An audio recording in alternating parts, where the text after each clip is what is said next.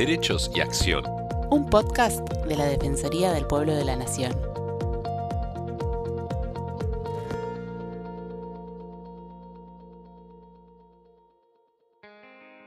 Como todos los miércoles, les damos la bienvenida a los podcasts de la Defensoría del Pueblo de la Nación.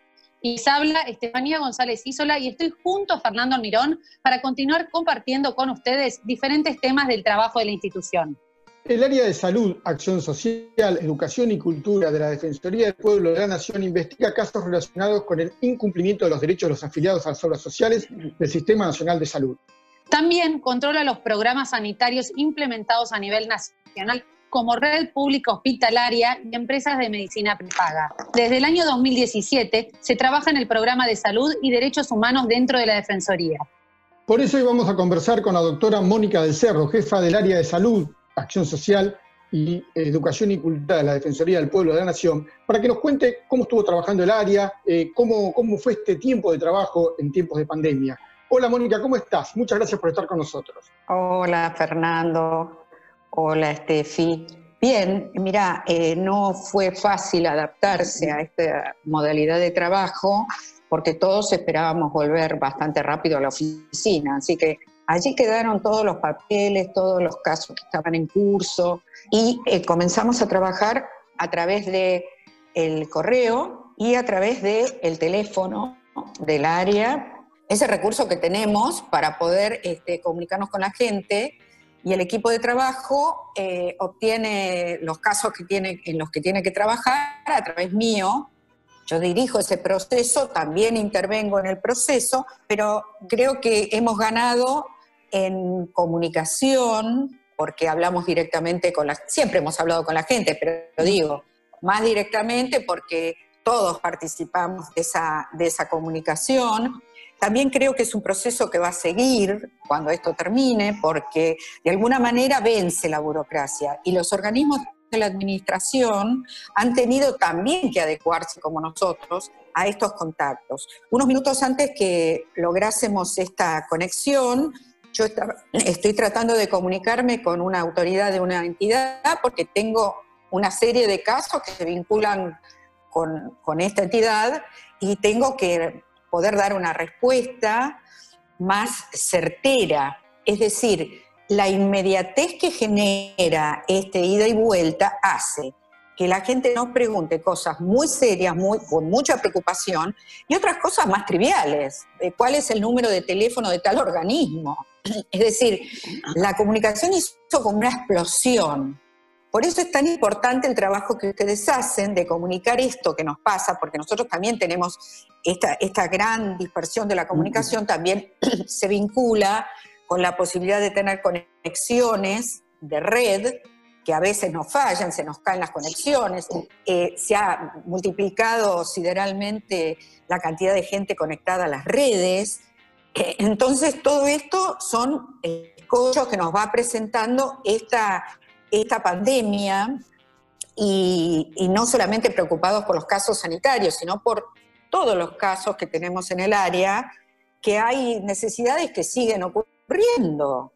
Por ejemplo, las personas que continúan un tratamiento oncológico, este, por, distintas cuestiones, eh, temas respiratorios, eh, temas, eh, las personas que padecen diabetes, necesidades para personas con alguna discapacidad, y nosotros tenemos muchísimas.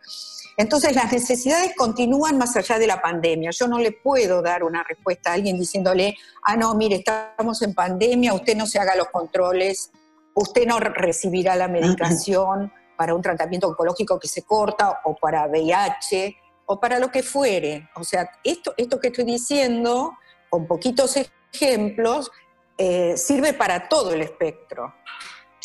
Mónica, recién nombrabas algunos de, de, los casos, pero ¿cuáles fueron los reclamos más recurrentes que te llegaron al área de salud? ¿O los que más hubo? De, de qué, ¿Cuáles fueron los temas que más hubo? Bueno, todos los reclamos vinculados con discapacidad, como mencionaba recién, con empresas de medicina prepaga, eh, casi con todo el espectro que manejamos. ¿eh? Eh, también los relacionados con obstáculos para conectarse con las obras sociales, este, muchos reclamos de PAMI, de gente que está internada, que tiene que ser trasladada. Eh, al principio, eh, en el principio de la pandemia, recordemos que estaba todo el tema de la vacunación. Y cuando uno es previsor y se vacuna antes, bueno, bárbaro, pero hay gente que depende de la entidad para poder vacunarse. Entonces había personas muy mayores, porque los jóvenes no podemos desplazar, no tan joven, pero me puedo desplazar, este, que pedían que fueran a la casa a vacunarlo.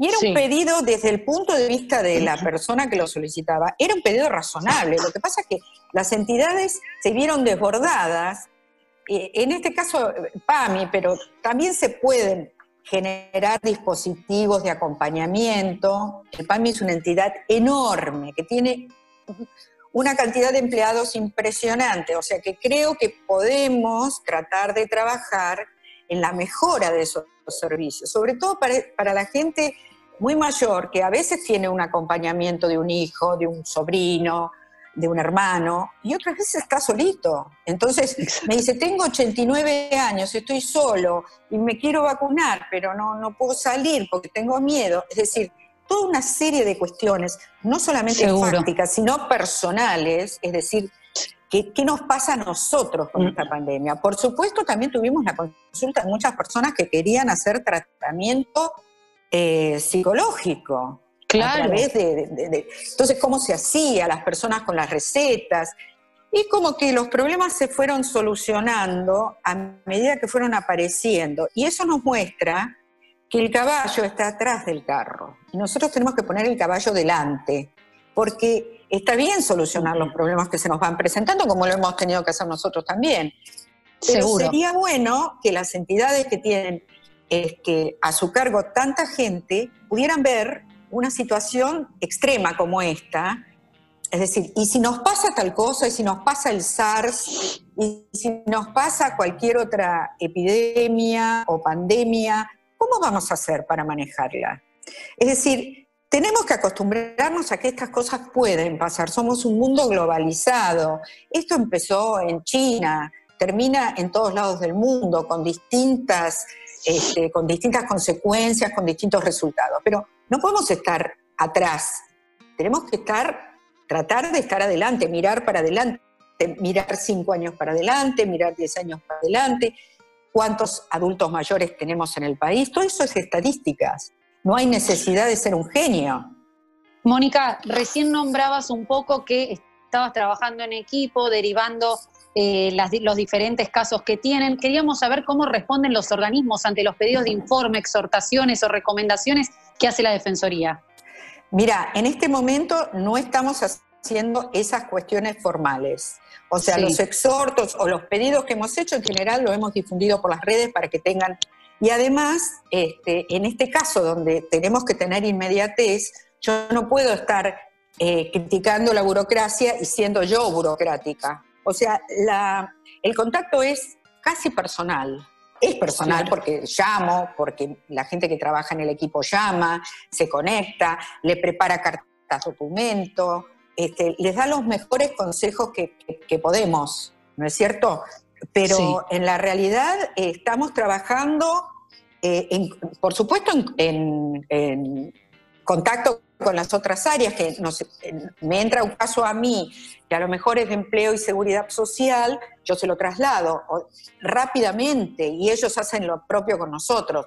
Creo que hemos logrado un trabajo entre nosotros bastante conectado. Y por otro lado, eh, las resoluciones de los casos, en este caso, en esta situación, dependen mucho de nosotros y dependen de mí. Entonces, este, yo eh, tomo esa, esa posta y, voy, a, voy a comunicarme con los organismos y en algunos casos, y te diría que casi en la mayoría, hemos tenido una respuesta impresionante. Es decir, la gente cuando vos decís que la llamás de la Defensoría del Pueblo de la Nación, tengas o no tengas mucho que ver con el caso, porque también sucede que la gente nos pregunta de todo, este, se, impresionan. Hay gente que dice, no, nunca pensé escuchar una voz humana, porque estamos todos acostumbrados a escuchar el claro. Y nosotros nos conectamos, así como lo hago yo, lo hace la gente del equipo. Y también preparamos algunas gacetillas, este, y algunas este, cuestiones que queremos destacar porque notamos que es una gran preocupación de la gente. Es decir, se van produciendo como hitos. Hoy nos preocupa esto, como al principio de la pandemia preocupaba mucho el tema de, los, eh, de las autorizaciones para ejercer la medicina por parte de gente que había hecho los pedidos al Ministerio de Salud, había pedidos vinculados con los electrodependientes, que si bien ingresaban al registro, como el registro depende después de la inclusión de ese electrodependiente por parte de los entes reguladores y de las empresas prestadoras del servicio, nosotros teníamos limitada nuestra competencia, pero hemos seguido trabajando sobre eso. Tenemos de todo, la verdad es que tenemos de todo y a veces eh, los atendemos y nos dicen eh, en una posterior comunicación, bueno, como yo tuve tan buena respuesta con usted, este, tengo baja tensión de luz en mi casa, ¿cómo hago? Bueno, eh, quiere decir que hemos generado algún vínculo, alguna confianza, como para que vuelvan a nosotros por algo que yo le tengo que contestar, sí, se lo pasé a tal, ya se van a comunicar con usted.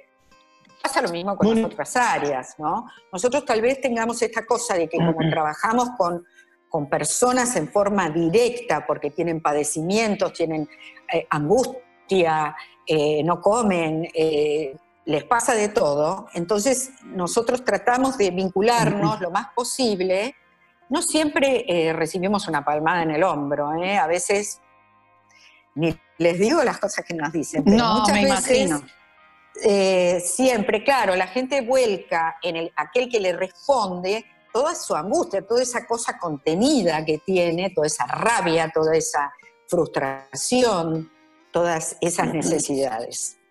Y un poco el miedo también, ¿no, Mónica? Porque la gente tiene mucho miedo ante esto que es nuevo, que es desconocido. Se hablaba y hablaste mucho del tema de la respuesta de PAMI, los organismos oficiales y todo.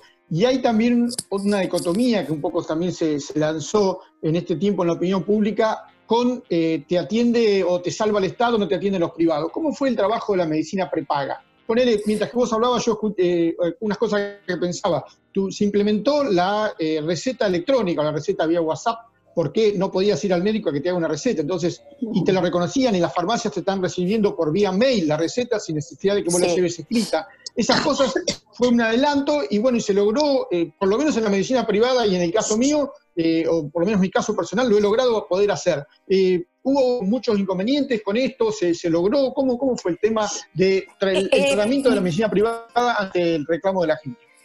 Mira, Fernando, pasa lo mismo que te decía antes. Hubo que implementar medidas en el decurso de los acontecimientos.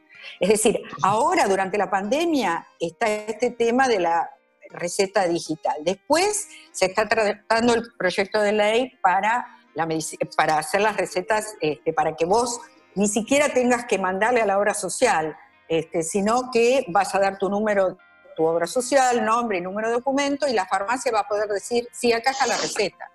O sea, hemos avanzado un paso a partir de una dificultad. Yo creo que las dificultades siempre nos dan oportunidades. Eh, la medicina prepaga en general a mí me ha respondido bien y a la gente que trabaja conmigo también. Lo que pasa es que a veces la gente piensa que hay cosas que deben resolverse ya y ojalá fuera esto, eh, tuviéramos esta posibilidad, pero no siempre la tenemos. Entonces, em, la medicina prepaga ha respondido bien en función de sus capacidades y sabemos que así como hay diferentes obras sociales sindicales de más, de menos eh, población y por lo tanto de más o de menos ingresos, también eh, en la medicina prepaga pasa lo mismo, porque si vos estás conectado a, la medicina prepaga a través de una obra social, es un caso donde si vos perdiste el trabajo, la obra social te va a dar de baja, ¿no es cierto? Y este, la medicina prepaga pierde también una fuente de ingresos. Y si vos sos socio directo, nosotros hemos recibido muchísimos casos de gente que se quería bajar de plan, tenía un plan alto y quería un plan más bajo, o que quería deshacerse de la obra social directamente. Y en estos casos decían, ¿cómo puede ser que no, este, todos tengan la posibilidad de no pagar la luz, el gas, los impuestos diferidos y nosotros no podemos? Bueno, la ley de medicina prepaga en ese caso no se tocó. O sea, vos tenés tres meses de falta de pago y te dan de baja. Y esto eh, es una pena que la gente no lo sepa de antemano, porque si yo firmo un contrato y me adhiero a alguna entidad, más o menos algo tengo que saber, qué es lo que me puede pasar, qué es lo que me puede pasar con respecto a la prestación. Hay gente que ha ido después de tres meses de no pagar y no, lo han atendido. Y esto es un defecto del sistema, no es un defecto de la gente, tampoco es tan imputable a, la empresa. O sea, una empresa en particular. a una empresa en particular. Eh, todo lo que nosotros eh, obtenemos a través de las entidades necesita lo que se llama, y es tan antipático, financiamiento. ¿Quién paga? Es decir, nosotros no lo pagamos porque tenemos una canasta básica, que no es básica para nada, llena de servicios, pero alguien tiene que solventar eso. Entonces, cuando no hay plata, no hay plata para nadie. Entonces, todo eso dificulta las, este, a veces la concreción de algunas cosas o las demoras. Eso Mónica, es lo puedo responderte. Sí. La verdad que eh, supusimos que estabas con mucho trabajo, más que nada el área de salud en la Defensoría del Pueblo de la Nación. La verdad que eh, muy bueno el pantallazo que hiciste, porque la verdad que lo que nos está pasando a todos, y es el nada, eh, lo que dejó la pandemia. Así que nada, te agradecemos mucho de haber estado con nosotros. Como siempre es un placer. Mónica es fiel en la radio también nuestra de la gente y su defensor. Así que nada, es un placer como siempre tenerte con nosotros. Te agradecemos mucho también de mi parte, Mónica, el tiempo que has dado y por supuesto felicitaciones por el trabajo para vos y para todo tu equipo, porque sí que también hay otra gente, además de Mónica del Cerro, que es la que habla, que está trabajando atrás y mucho. Muchas gracias, Mónica. Bueno, gracias por esta comunicación. Este, yo los extraño, porque antes los veía caminando por el edificio, yendo a la radio, y saben que los quiero mucho, y, la verdad que los extraño. Así que gracias Nosotros por, tener esta idea y hacerlo, ¿no? Hacerlo posible. Para el final también cómo nos va a cambiar el trabajo, Mónica, ¿no? También cómo va a ser la, la salud pública a partir de este momento, ¿no? Mira, van a cambiar todos los trabajos la salud pública y todo el resto de los trabajos, porque esta situación ha demostrado que podemos trabajar de otra manera, que podemos comunicarnos de otras formas, este, que no solamente los papeles existen, sino que existe esta posibilidad que nos da la, la tecnología de conectarnos. Yo he estado en 2.500 Zooms de todo tipo, de otros grupos que tengo vinculados con la salud, de cursos, o sea, nunca estuve tan sentada en la silla eh, pendiente de una pantalla como ahora. Así, que sí, nos va a cambiar el trabajo a todos.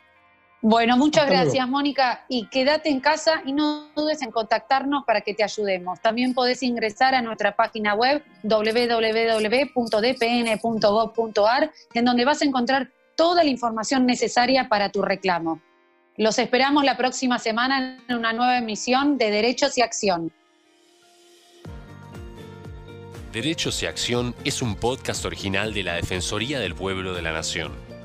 La producción de este episodio estuvo a cargo de Bianca de Gaetano, Nelly Durán Cianotti, Martín Genero y Georgina Sturla. Podés encontrarnos en redes. Por WhatsApp escribirnos al 113-762-4966. En Twitter e Instagram buscanos como arroba DPN y en Facebook como arroba dpn.argentina.